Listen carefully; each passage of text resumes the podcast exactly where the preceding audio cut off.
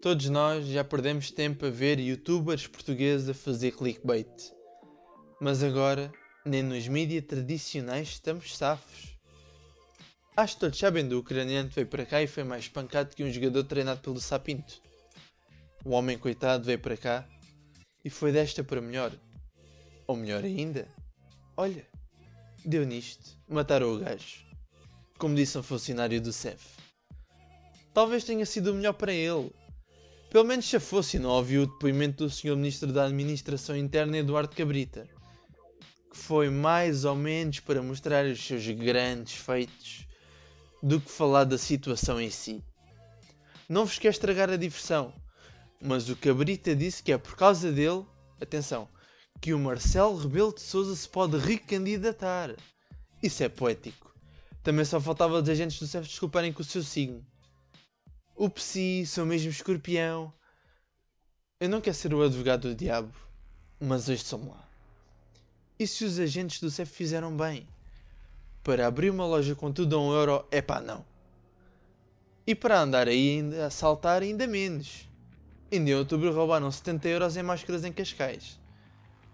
Se eu fosse o advogado, a primeira coisa que eu ia ver era os perfis no Instagram dos meus clientes. Assim tinha mais uma desculpa para juntar a distúrbios mentais. Antes de me chamarem racista, passo já por dizer tenho um amigo ucraniano. Por isso, automaticamente deixo de ser racista. Agora, de negros, isso já é outra coisa. Eu tenho amigos negros, mas não tenho Black Lives Matter e o quadrado preto nas minhas redes sociais. E por falar em redes sociais, chamem-me antiquado, ou o que quiserem, mas isto traz o pior nas pessoas que aconteceu às pessoas com bom caráter? Porquê é que as pessoas que ficam populares parece que vieram de Rio Tinto?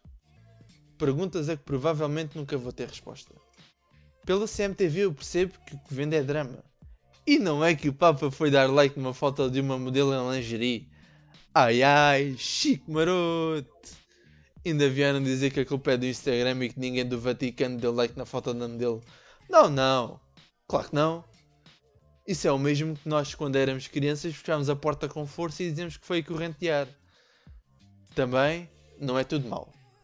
Pelo menos foi a uma modelo e não a um miúdo de 13 anos. O que me leva ao ponto final. A gente não devia procriar, deviam ser estéreis à nascença.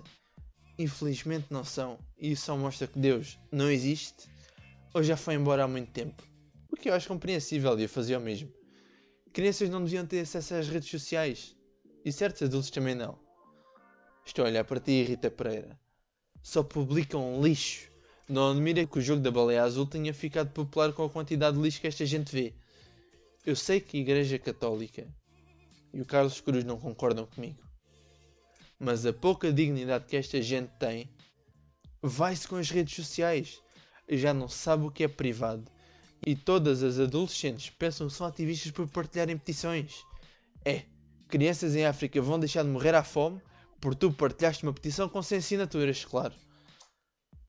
Moral da história: ninguém está certo e eu não sou mais ninguém para controlar uma sociedade com as minhas ideias. Mas, como uma professora de Ciências Naturais me disse, as novas gerações vão salvar o mundo.